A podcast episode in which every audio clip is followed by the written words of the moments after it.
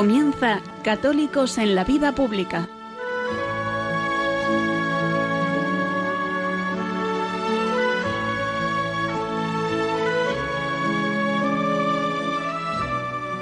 Un espacio dirigido en Radio María por Luis Zayas.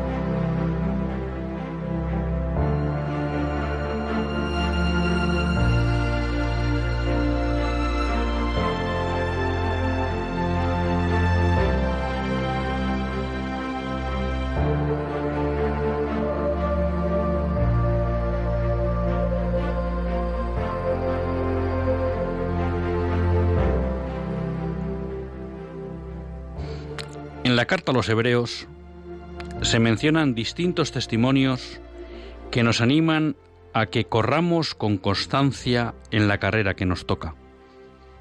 Allí se habla de Abraham, de Sara, de Moisés, de Gedeón y de varios más. Y sobre todo se nos invita a reconocer que tenemos una nube tan ingente de testigos que nos alientan a no detenernos en el camino, nos estimulan a seguir caminando hacia la meta. Y entre ellos pueden estar nuestra propia madre, una abuela u otras personas cercanas. Quizá su vida no fue siempre perfecta, pero en medio de imperfecciones y caídas, siguieron adelante y agradaron al Señor.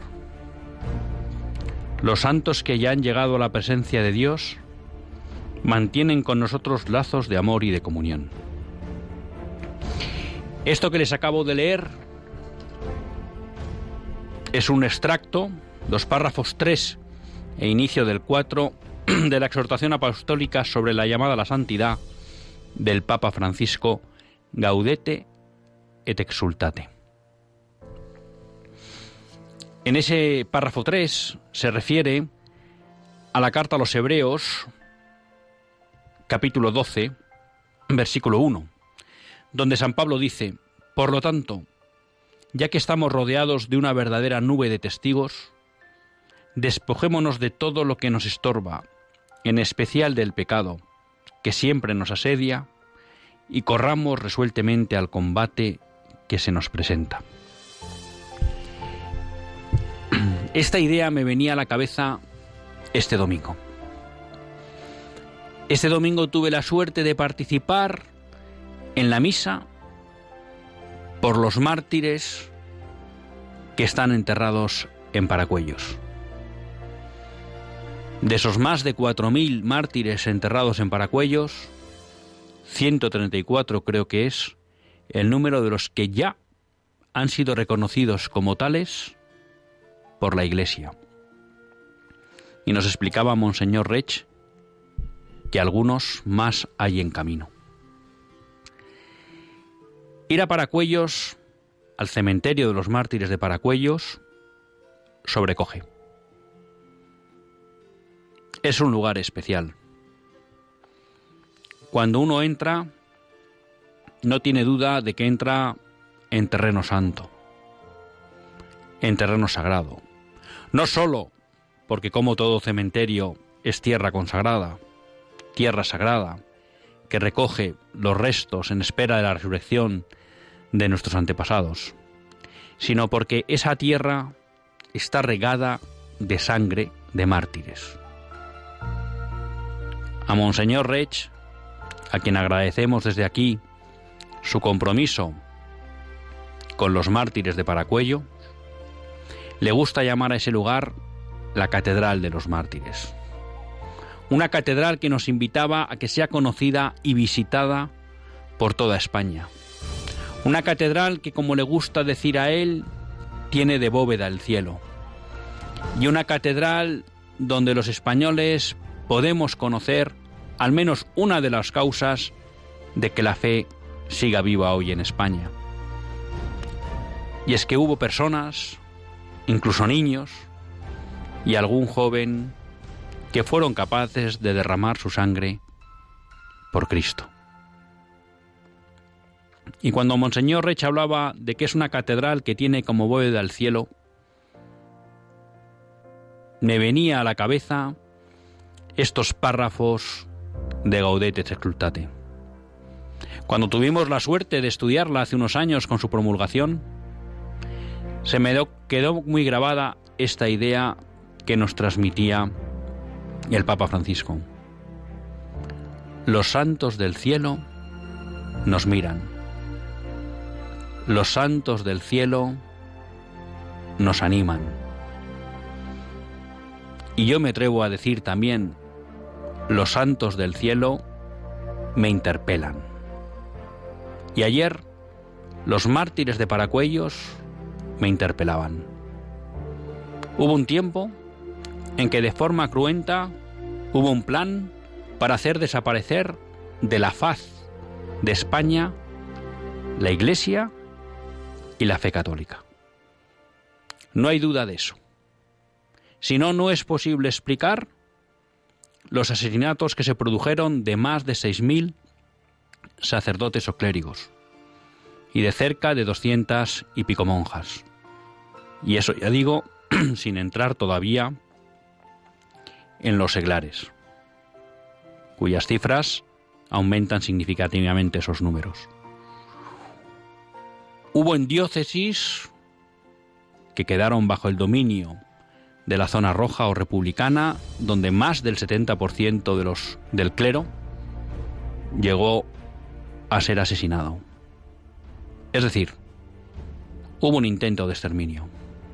Y en ese intento de exterminio no conocemos testimonios de renuncias a la fe, de adjuraciones. Y uno tiene la convicción y la certeza personal que como nos explicaba un día Monseñor Rech en otra misa por esos mártires, que si la fe y la Iglesia no desaparecieron de España en los años 30, fue gracias a la sangre generosa de esos mártires. Hoy no podemos decir que vivimos la misma situación, porque efectivamente los católicos no vivimos una persecución cruenta. Pero sí me atrevo a decir que creo que la fe católica y la Iglesia católica corren un riesgo de desaparición en España. Quizá no sea una desaparición física, entre otras cosas porque el Sagrado Corazón prometió, y la Virgen del Pilar también, que siempre habría fe en España. Pero si una mira cómo crecen las nuevas generaciones, uno puede mostrar que viven al margen de la Iglesia, y lo que es más grave, al margen de Dios. Y si uno mira el peso que tiene la fe católica en la vida pública y social española, pues creo que lamentablemente puede concluir que es mínimo. Y si uno analiza el nivel de influencia que ejerce la Iglesia Católica en la vida social política española, pues también tendríamos que decir que es nulo. Y eso de alguna manera es también una desaparición de la Iglesia. Hay quien explica que cuando la revolución hace suyas las teorías de Gramsci, y decide que en vez de atacar violentamente a la Iglesia, lo que hay que hacer es transformar las mentalidades de los hombres para que no busquen en la Iglesia la referencia ni el encuentro con Cristo, pues ahí es cuando ha empezado a ser exitoso ese lento y silenciosa desaparición de la Iglesia en Occidente.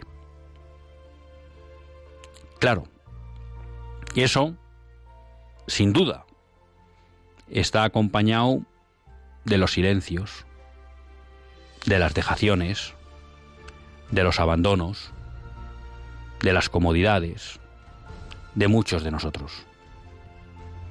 Si hubiera una fe viva, si hubiera unos católicos fervorosos, si hubiera una iglesia que antepone Cristo a cualquier cosa, Eso no sucedería. Y esa es la interpelación que me provocaba el otro día cuando miraba al cielo, bóveda de la Catedral de los Mártires. ¿Qué pensarán desde el cielo estos más de cuatro mil mártires aquí enterrados? ¿Qué pensarán de nosotros estos 134 mártires ya reconocidos por la Iglesia? ¿Podríamos tener la conciencia tranquila de que estén orgullosos de nosotros? Y creo que lo explica muy bien el Papa. No se trata de que admiren en nosotros la perfección, que es imposible dada nuestra naturaleza caída, sino si pueden ver que como nos pide San Pablo y nos dice el Papa, nos levantamos para seguir con la carrera adelante. Si nos levantamos para poner a Cristo en el centro de nuestra vida y con ello en el centro de nuestra sociedad. O si por el contrario nos hemos sentado al borde de la pista y somos meros espectadores de lo que sucede. Porque ellos no fueron meros espectadores.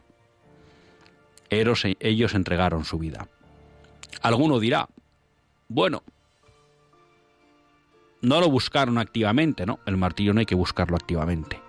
Pero cuando llegó el momento de decir sí a Cristo, lo dijeron. Y posiblemente muchos fueron capaces de eso no solo por la gracia de Dios, sin la cual es imposible dar ese sí a la muerte por Cristo, sino que muchos ese sí sería la conclusión lógica de muchos síes a lo largo de toda su vida a Cristo. Ellos me interpelaban. Y desde aquí pues les quiero pedir eso que nos recomienda San Pablo en la carta a los hebreos después de recordarnos que son muchos los que nos miran desde el cielo. Fijemos la mirada en el iniciador y consumador de nuestra fe, en Jesús, el cual, en lugar del gozo que se le ofrecía, soportó la cruz sin tener en cuenta la infamia y ahora está sentado a la derecha del trono de Dios. Ojalá nosotros sepamos no caer en la tentación de convertirnos en espectadores y sepamos como Cristo y estos mártires coger y soportar la cruz, porque el premio que espera merece la pena, el abrazo con el Padre.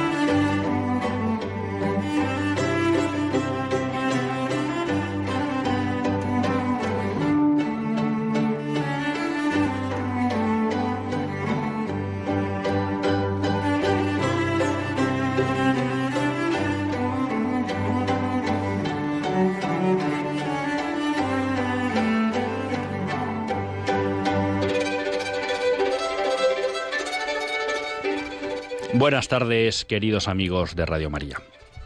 Un lunes más volvemos fieles a la cita con todos ustedes en los estudios centrales de Radio María. Un lunes más para hacer este programa, Católicos en la Vida Pública. Un programa que, como todos ustedes saben, quiere ser una reflexión pausada sobre la actualidad nacional e internacional una reflexión que tratamos de hacer siempre desde la óptica del magisterio de la Iglesia y su doctrina social. Una Iglesia que no nos cansaremos de repetir, que es madre y maestra. Y un lunes más tiene la suerte de compartir esta hora de radio con todos ustedes, Luis Zayas, que es quien les habla. Un lunes ya bien, pues que de alguna manera mantiene la emoción que, vivimos este domingo cuando pudimos acudir a la misa que se celebra para conmemorar la fiesta de los mártires de la persecución en España durante el siglo XX. ¿no? Ya les digo, eh, creo que es un sitio que merece la pena visitar y realmente pues desde aquí agradecer a Monseñor Rech pues el compromiso que tiene de mantener viva eh, la memoria de estos mártires que como él dice bueno pues murieron entregando la vida por Dios y por España y perdonando a sus asesinos. Les quiero recordar que para participar en el programa, bueno, pues siempre tienen ahí la posibilidad de llamar.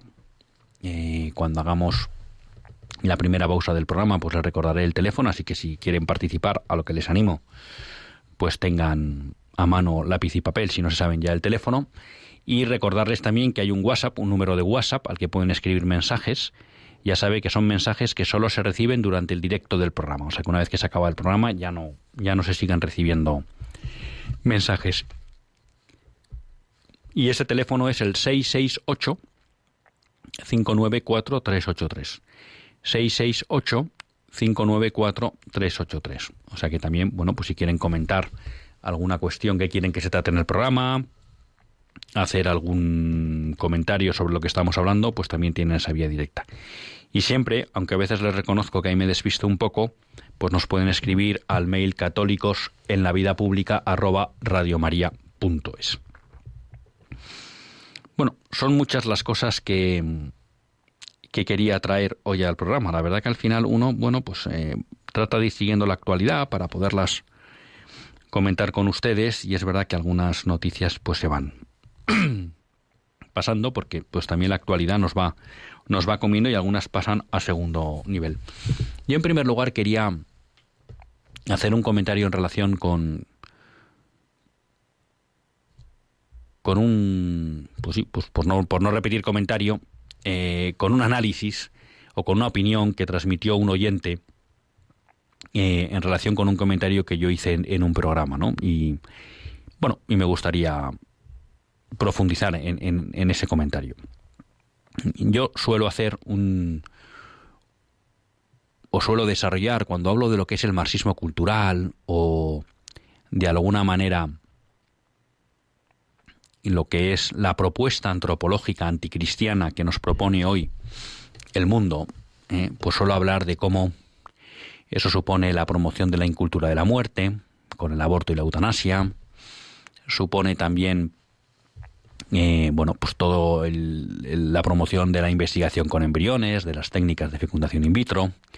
Hablo mucho de cómo supone la destrucción de la familia, en especial mediante las leyes del divorcio, eh, a través también de la equiparación de las uniones homosexuales al matrimonio.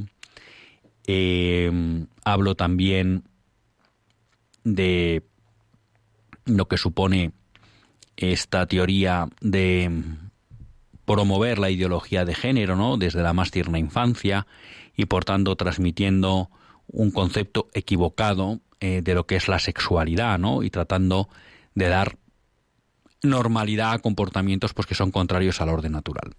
Bueno, cuando hago un poco esta secuencia de, elementos que incorpora el marxismo cultural, bueno, pues hubo una persona que llamó eh, y explicaba pues que se había sentido un poco dolido en el sentido de que eh, pudiera equiparar eh, lo que pudiera ser el aborto o, o, la praxis de la eutanasia, ¿no? que supone la muerte de personas, pues con lo que pudieran ser comportamientos o, comportamientos, vamos a llamar, en el ámbito sexual, ¿no? Pues referidos a, a, comportamientos sexuales entre personas del mismo sexo y que los equiparara en cuanto a gravedad, ¿no? Y decía, hombre, pues lo segundo no supone la muerte de nadie y tal.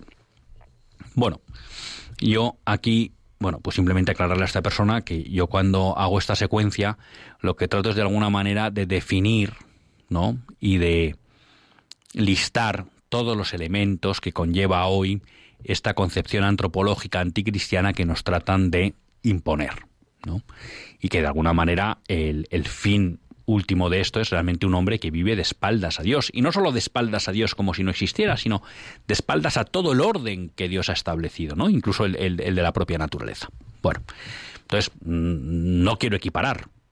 Y porque haga una secuencia y, salgan diferentes elementos, no equiparo la gravedad de unos con otros. No equiparo, no quiero entrar en esa cuestión. Entonces, bueno, simplemente explicarlo para que esas personas eh, que, les choca a veces eso no, no hagan un análisis que no es el que yo hago. Yo listo los elementos de una concepción antropológica que se nos transmite y se trata de imponer hoy. Esa efectivamente tiene elementos más graves y menos graves. ¿eh? Pero no se trata de equiparar, pero sí creo que es importante ser conscientes de que la cuestión no va solo en relación con el derecho a la vida, aborto eutanasia, sino que también va en relación con eh, el ataque a la familia y también creo que va eh, muy unida a bueno al adoctrinamiento en las aulas, a la invasión de la patria potestad y también a la transmisión equivocada eh, de lo que es eh, la sexualidad y, cómo se debe vivir. ¿Todos tienen la misma gravedad? No. Entonces, bueno, no quiero equiparar, simplemente lo explico. Un poco por, pues si alguna persona pues, se sintió ofendida en ese sentido, bueno, pues que, que, que mi comentario no va en el sentido de equiparar. Simplemente por aclarar. Y ya que, bueno, pues alguien tuvo la pues la amabilidad de decir, oye, pues esto me ha molestado, bueno, pues yo lo que quería explicar es que no, no quiero em, con estos comentarios el, generar eh, daño a nadie, ¿no? Pero quería explicar también el sentido último para que se puedan entender, porque de por sí es algo que repetiré muchas veces. Igual que siempre repito que la doctrina de la Iglesia diferencia muy bien entre lo que es una persona que pueda tener orientaciones o atracción hacia el mismo sexo y otra cosa es lo que son los actos sexuales entre personas del mismo sexo.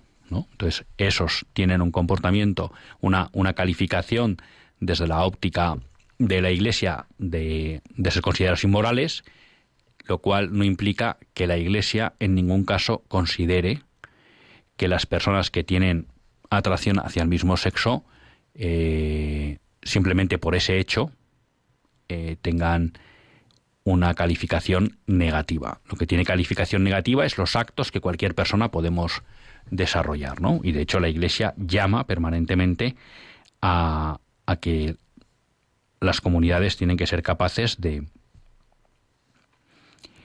de acoger en la pastoral a este tipo de personas que tienen esta, esta atracción.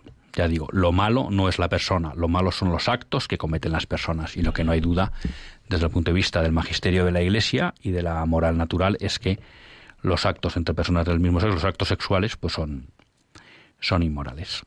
Mm, tenía muchas noticias para hablar ya me he alargado un poco en el, en el editorial, pero reconozco que era un editorial que me salía del corazón.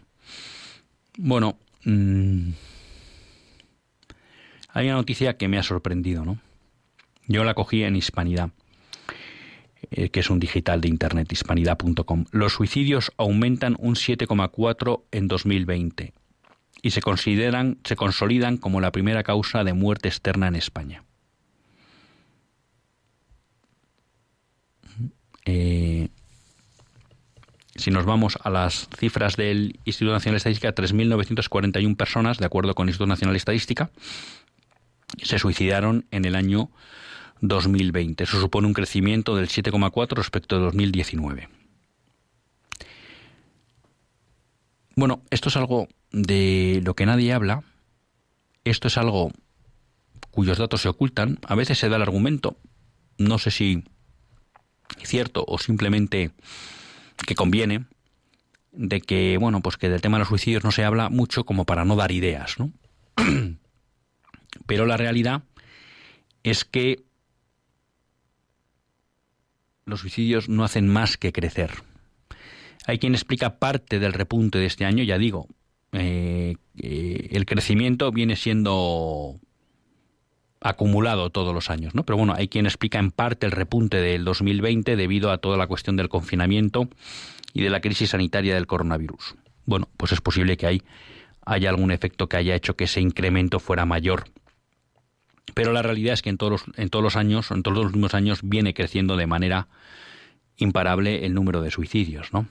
Cuando hablamos de 3.941 suicidios, pues estamos hablando de que, lo tenía aquí, y ahora se me ha oído aproximadamente 2.900 corresponden, 2.913 corresponden a 2.930 a hombres, un 5,7% más,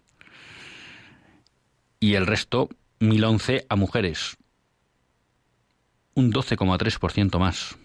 ¿Mm? Es posible a lo mejor que como se ve que eh, el suicidio esté aumentando más entre mujeres que en hombres, pues a lo mejor esto sirva para que ese, esa mentalidad feminista mm, que domina en el gobierno actual, pues a lo mejor haga que el gobierno ponga énfasis en ver qué está pasando para que el número de suicidios no deje de crecer en España. Porque lo triste de esto es que ha habido varias propuestas para que se haga algún plan integral de lucha contra el suicidio y en general eso ha contado con el desprecio de la clase política. Y yo creo que luego también esto nos tiene que servir para una segunda cuestión.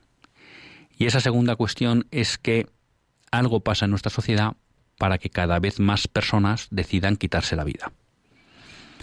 Y eso solo tiene explicación o bien desde una patología psiquiátrica que bueno, pues le hace a un momento dado a una persona perder la razón y quitarse la vida, o bien desde una vida que está en la total desesperación, que al final entiendo que acaba en una patología, aunque sea puntual, psiquiátrica, que hace que decida quitarse la vida. Y yo creo que en esto tiene mucho que ver la falta de sentido que da a la vida hoy la gente, o la, mejor dicho, la incapacidad de dar sentido a la vida de mucha gente. Porque es verdad, la vida no es un camino de rosas. La salve nos dice que es un valle de lágrimas. ¿Eh? y todos sabemos que a lo largo de la vida se pasa por circunstancias duras. Cuando eso somos capaces de darle un sentido en conjunto a nuestra vida, porque hay un fin trascendente, todo eso se puede superar.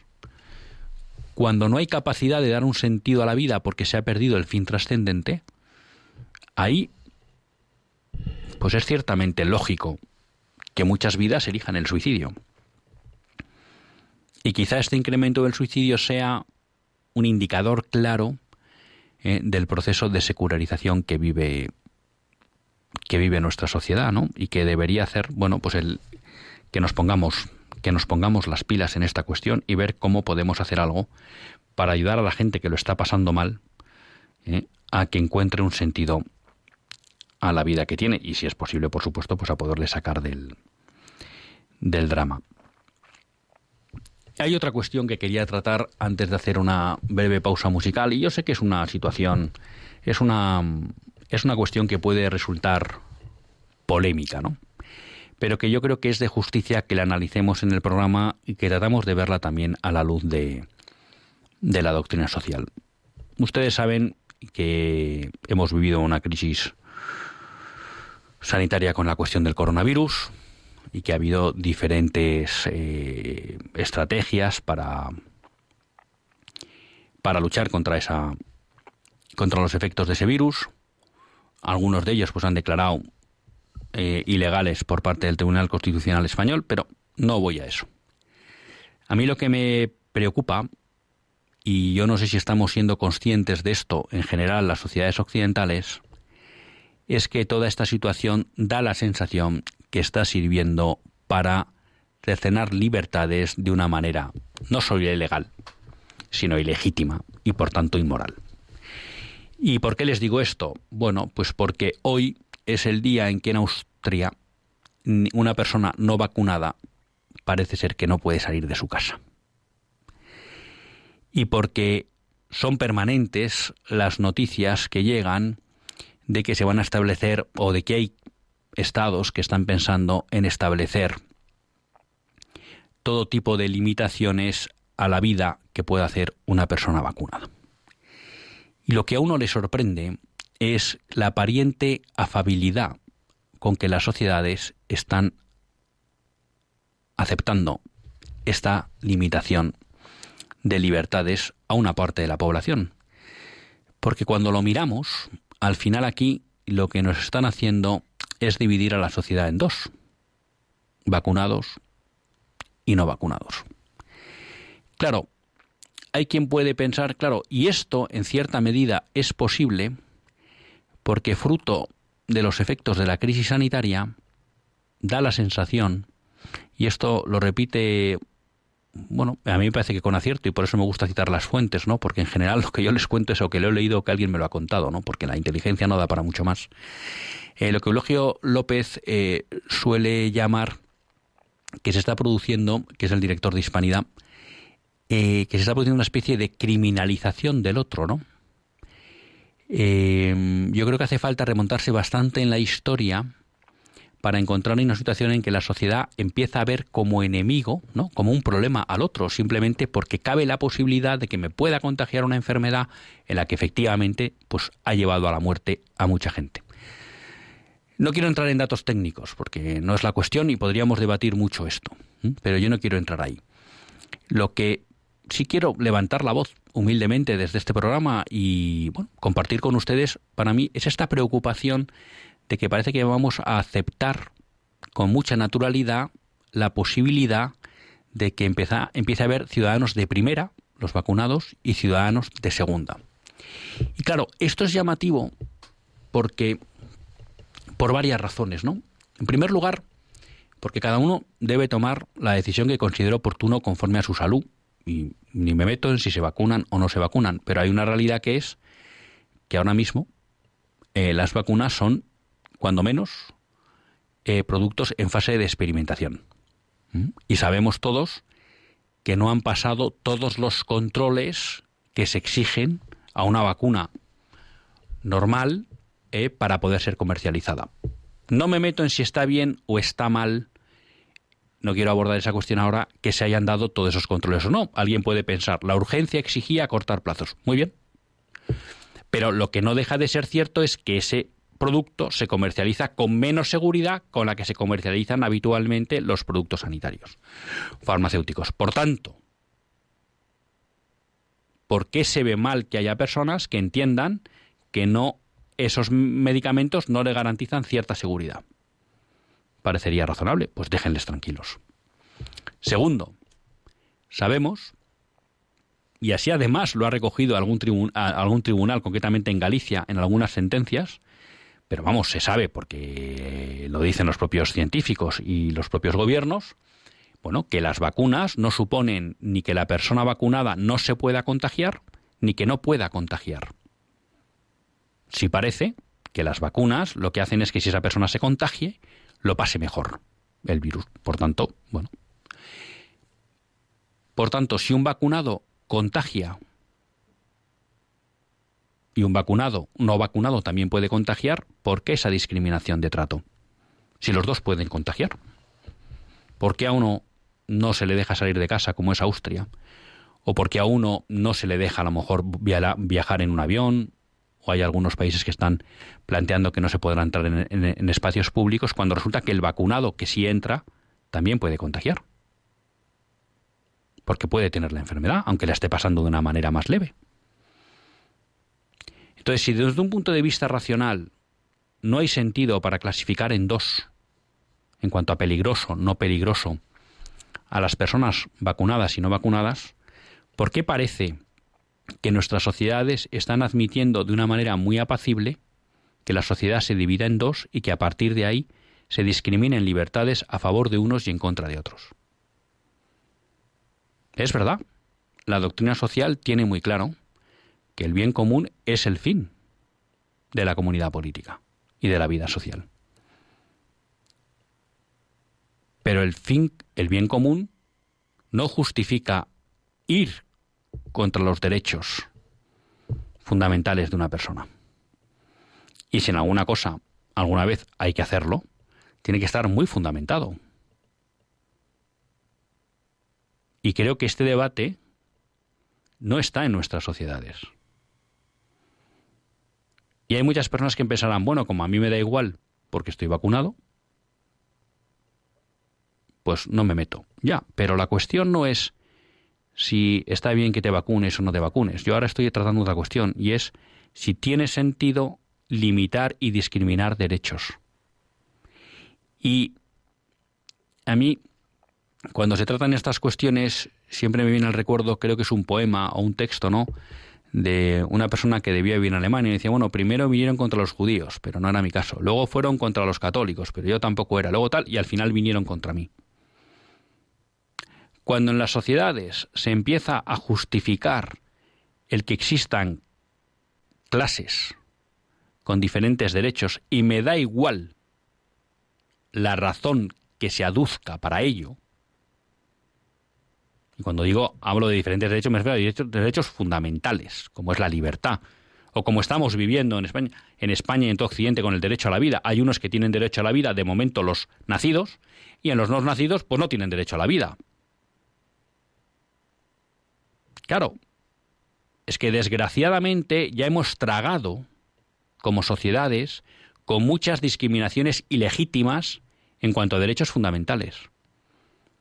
Quizá por eso está el campo abonado para que ahora otra libertad fundamental, como es la de movimiento, pueda ser limitada de forma ilegítima e injustificada y las sociedades no respondan. Pero yo tengo para mí que es posible que eso no se quede ahí. Y por eso sí veo con preocupación que no nos preocupe la defensa de la libertad y por eso quería pues al menos comentar esta preocupación, porque a mí me parece que lo que está sucediendo en Austria es muy grave, que es encerrar sin causa justificada a ciudadanos de pleno derecho en sus casas.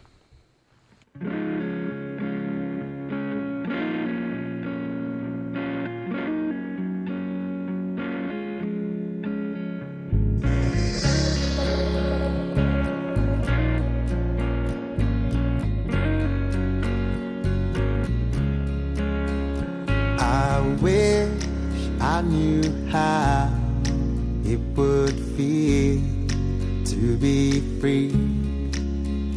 I wish I could break all the chains holding me. I wish I could say all the things that I should say. Say I'm loud, say I'm clear for the whole I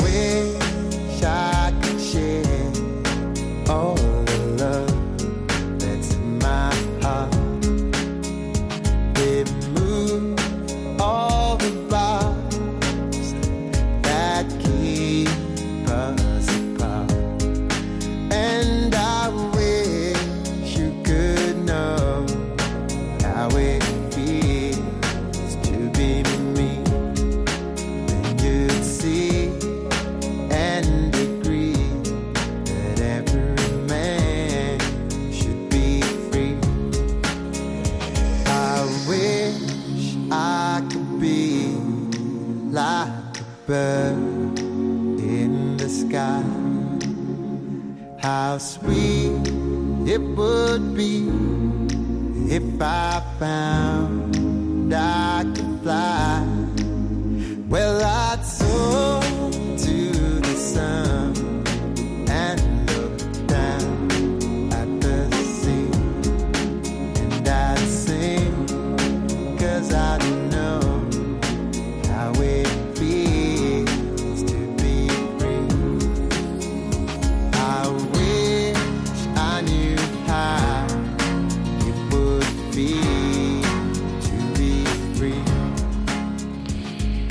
Cuando son las 9 menos 16 minutos, 8 menos 16 minutos, las Islas Canarias, continuamos Católicos en la Vida Pública. Y siempre, pues cuando hablamos de o recordamos la hora, pues bueno, es un momento para acordarnos de las Islas Canarias y en especial de todos los habitantes de La Palma, pues pidiendo al Señor que a ver si puede cesar ya esa erupción y que en cierta medida pues vaya volviendo todo a una vida más tranquila. Tenemos una pregunta en el WhatsApp de José Carlos Soto. Antes les recuerdo que si quieren llamar pueden hacerlo al 91 005 9419. 91 005 9419. José Carlos Sota me pregunta, en relación al tema de Paracuellos que acaba de hablar, ¿cree que ha reconocido a Franco, que se ha reconocido a Franco como defensor de la Iglesia Católica en nuestro país, como yo así lo creo? Vamos a ver, reconozco que me pilla un poco con la pregunta, José Carlos. Eh, yo le diría, creo que hasta 1978, 75, sí, yo creo que la Iglesia tenía muy claro que Franco salvó a la Iglesia de la desaparición en España. Eso lo tengo claro y creo que hay que hay, o sea, si me dice ahora que le cito alguna, pues no lo sé, pero a mí me suena haber leído eh, pues alguna declaración en ese sentido. No, no digo que de todo el episcopado, pero sí de obispos eh, y, demás. O sea que yo creo que ahí no tiene duda. Eh, yo sí creo que eso, que no quita el reconocimiento pasado, pero yo creo que esa es una cuestión en la que la Iglesia, una vez que ha llegado la transición, no ha hablado de esa cuestión. Y yo creo que ahí eh, hemos cometido una cierta injusticia. ¿Mm? Porque al margen de lo que cualquiera quiera pensar del régimen de Franco, bueno, y cada uno pues que estudie la historia y opine, eh, yo creo que hay un hecho que no es dudoso. Y es uno, que Franco salvó a la Iglesia y a los católicos de desaparecer. Dos, eh, que Franco, los años del franquismo, realmente para la Iglesia, como posibilidad para evangelizar, pues fueron años muy buenos. Es decir, no puso trabas, sino todo lo contrario. Quizás se podría discutir aquella cuestión que yo creo que no, no, era legítima, bueno, pues que hubiera que, de alguna manera, la Iglesia a la hora de eh, presentar obispos, pues la terna tenía que ser aceptada por, por, por, por el gobierno de Franco, ¿no? Yo creo que eso es una intromisión ilegítima en la libertad de la Iglesia.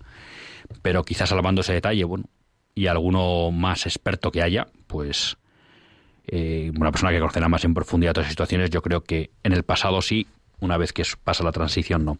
Tengo un audio en el WhatsApp de cuatro minutos, eh, prometo vérmelo y, ya lo comento el próximo, el próximo programa. Eh, tenemos algunas llamadas. Vamos a ir paso. María de Madrid. Buenas tardes, María. Hola, Les pido brevedad porque son tres, no nos queda mucho tiempo. ¿Qué tal, María? Buenas tardes. Muy bien, muchas gracias. Eh, bueno, yo dos cosas. Eh, con referencia al suicidio, eh, yo un pequeño testimonio de mi parte. Yo he tenido dos intentos de suicidio, uno en 2006, otro en 2008. Si hoy me pillara todo esto, yo no viviría, porque me ayudarían a seguir adelante, ¿no? En vez de ayudarme a seguir adelante en la vida, me ayudarían a morir. Entonces doy gracias a Dios porque esto me pilló con una depresión muy fuerte. El Señor me sacó del abismo, no encontraba el sentido de la vida, y bueno, pues ahora como el ciego hoy del Evangelio, pues sigo al Señor por el camino y le glorifico cada día con mi vida intentando seguir adelante. Sí que es cierto que a veces uno tiene que tener cuidado porque es como el que ha sido alcohólico o drogadicto, que hay situaciones en las que a veces uno puede perder el control y decir, Dios mío, no, no puedo seguir con esto. Pero bueno, siempre hay una mano que me sigue hacia adelante y sigo hacia arriba. Y bueno, en cuanto a las vacunas, pues yo pertenezco a este grupo de personas que no me vacuno. Entonces, en mi trabajo somos cinco y no sé lo que va a pasar. Pero, de todas maneras, ¿quién es el que divide? Ciudadanos de primera, ciudadanos de segunda, los que sí pueden, los que no pueden. El demonio es el que divide, ¿no? ¿Qué les interesa para que todos estemos vacunados? ¿Cuál es el interés por encima de todo? Esa es mi pregunta, ¿no? no usted, por supuesto, que usted siempre me ayuda, ¿no? Entonces, bueno, pues, pues sí que hay un interés muy grande que no sabemos cuál es, pero bueno, ahí seguiremos luchando. Los que no queremos de momento, ponernos la vacuna, por el motivo que sea. Cada uno tiene sus motivos y entonces, bueno, pues esperemos que esto paralice en algún momento, ¿no? Y pues ese, derecho tenemos todos a la libertad. Que, bueno, pues eso. Muchas gracias, ¿vale? No me quiero alargar más. Pues gracias, María. Muchas gracias por su testimonio. Eh, bueno, luego la cuestión de las vacunas.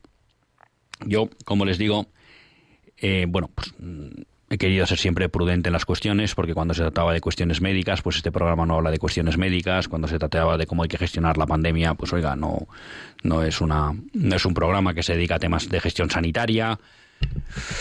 Mm, bueno, yo, un poco en la línea que usted me dice, bueno, me pregunta qué hay detrás, qué no hay detrás, mm, es complicado entrar en esa, en esa, cuestión, ¿no? Yo lo que sí veo, y por eso me anima hoy a comentarlo, es que empiezo a ver una amenaza real contra las libertades concretas, ¿vale? Porque es verdad que aquí muchas veces gusta hablar de libertad y los, eh, el mundo moderno habla de libertad y lo hace siempre en, un sentido abstracto, ¿no? Y todos sabemos, estamos en un programa que es de doctrina social de la Iglesia y que es católica, pues que la libertad está siempre supeditada a la verdad. Nosotros no defendemos el libertinaje, ¿eh? con lo cual no defendemos cualquier libertad al menos conceptualmente. Eso no quiere decir que estemos, eh, siempre he puesto el ejemplo, la Iglesia nunca ha estado a favor de que todos los pecados se persigan por la policía, ¿vale? Pero eso no quiere decir que la Iglesia está a favor de la libertad para pecar, ¿vale? Bueno, entonces, en este sentido, yo creo que no hay justificación ni científica, ni médica, ni política para cercenar los derechos a la libre circulación de las personas no vacunadas. Y lo que yo percibo es que se empieza a ver en muchos países, llegando al extremo de, Austria, en la que se están estableciendo dos clases de manera injustificada de personas y por tanto con dos tipos de derechos. Y lo que digo es que me sorprende la pasividad con la que esto se está aceptando. Y lo que es real es que hemos visto experiencias en el pasado que cuando se empiezan con este tipo de cosas no acaban ahí. Y si como sociedades vamos a aceptar impasiblemente que se divida a los ciudadanos de un país en dos categorías que sean tan arbitrarias como vacunados y no vacunados para conceder derechos, estamos abriendo la puerta a un camino que no sabemos dónde puede acabar. Y ese mm, es lo que me parece duro. ¿Qué hay detrás de esto? Pues mire, eh, no lo sé. No lo sé, y se lo digo con sinceridad. Porque alguien me dice, bueno, pues hay intereses económicos, pues por supuesto. Las farmacéuticas, ¿cómo no van a querer que todo el mundo se vacune? Claro, pues si les viene fenomenal para el negocio. Y alguien dirá, eso no es malo. Y yo digo, eso no es malo. Eso no es malo. Si las, si las farmacéuticas pueden garantizar que la vacuna es segura para todo el mundo y eficaz, pues fenomenal que promuevan la, vacunación de todo el mundo. Ahora bien, si no es segura y eficaz, ah, entonces ahí sí puede haber una inmoralidad importante por parte de las, de las farmacéuticas. A mí no me importa que ganen dinero vendiendo medicamentos seguros y eficaces. Pero bueno, un motivo puede ser el móvil económico. Otro motivo puede ser simplemente que alguien esté aprovechando que el Pisuerga pasa por Valladolid se ha generado una situación de miedo y de psicosis y aprovecho para ver o poner en práctica alguna medida de control social. Y es que ahora voy a obligar a ver cómo responde la gente. Ya les he tenido tres meses en casa y nadie ha dicho nada. Bueno, voy a ver ahora si todo el mundo se vacuna. Y dices, bueno, ¿y usted por qué se empeña en que se vacune todo el mundo si usted reconoce que no es eficaz? Para evitar, o sea, no es eficaz en el sentido de que una persona se puede contagiar y puede contagiar. Bueno, pero lo pasan mejor, ¿vale? Pero es que también el 90% de las personas que cogen el COVID lo pasan bien. ¿Y qué estamos haciendo con los efectos secundarios? ¿Lo sabemos bien? ¿Podemos garantizar? Claro, porque aquí la duda entra cuando ni siquiera las farmacéuticas y ni siquiera los países se responsabilizan de los efectos secundarios. Entonces, todo esto, cuando menos, desde mi punto de vista, abona que lo que hay que dar es libertad a las personas para que decidan. Y que no es una libertad del libertinaje, porque no es verdad que el que no se vacuna ponga en riesgo a los demás, porque el vacunado también contagia. Esa es un poco eh, mi planteamiento. Pues ¿qué hay detrás? Pues yo creo que de algunos va a ganar dinero, que si lo hace legítimamente fenomenal, sino tal, y de otros, pues yo creo que unas prácticas un poco de ir viendo un cierto control social. Tenemos con nosotros a Ana de Madrid. Ah, mil perdones, Ana, que se ha desconectado. Tenemos a Gema de... De Madrid, de Madrid también.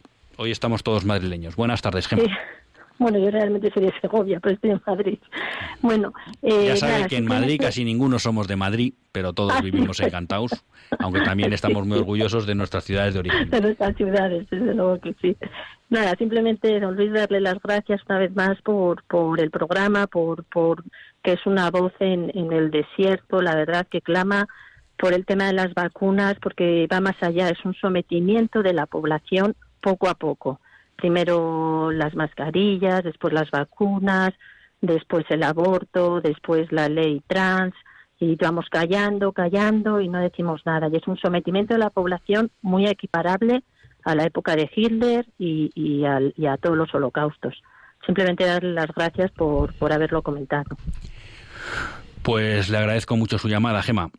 Eh, porque no le oculto pues que a veces uno siempre tiene la, la duda de algunos temas, ¿no? Sobre todo cuando generan polémica. Pero, como digo, eh, mm, mi planteamiento hoy es que se están poniendo en riesgo las libertades de muchas personas de forma ilegítima e injustificada. Y que creo que tenemos que ser conscientes de eso. Y que la historia nos enseña dos cosas, que en general no se suele reaccionar. Pero también nos enseña que cuando no se reacciona, la puerta que se ha abierto no se suele quedar ahí. Y que muchas veces no se reacciona con la cosa de a mí no me toca. Bueno, pues a lo mejor a ti no te toca esta. Pero la siguiente sí. Yo tuve, y ya Javi me va a ir diciendo que tengo que cerrar, pero tuve la suerte el sábado de participar en un, en un pequeño encuentro de universitarios que, organizó espacios libres de eutanasia. Claro, y estuvo hablando pues Ignacio Palacios de 40 días por la vida y Leticia, que es una persona que es rescatadora de San Juan Pablo II, ¿no? Claro, cuando uno mira lo que ha pasado con el aborto, el aborto entró, no se eh, simplemente se despenalizaron algunos supuestos, con lo cual era un delito, salvo en algunos supuestos.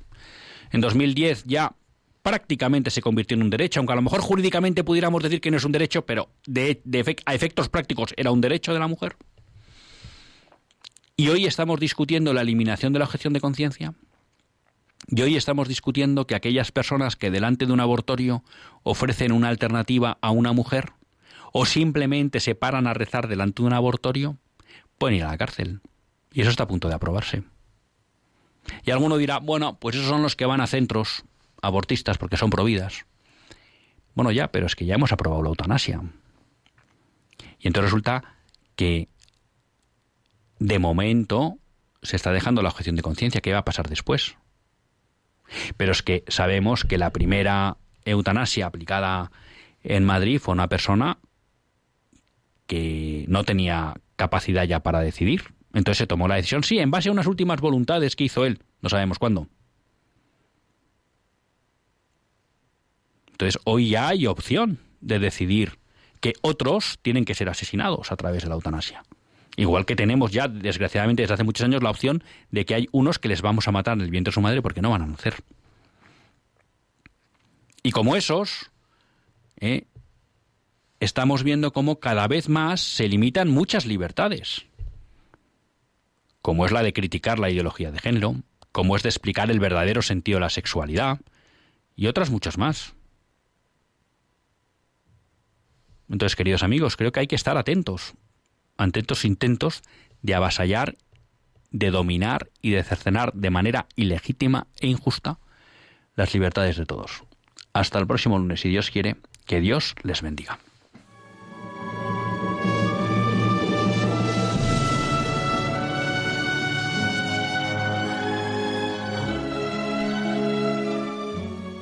Así concluye Católicos en la Vida Pública un programa que dirige Luis Zayas.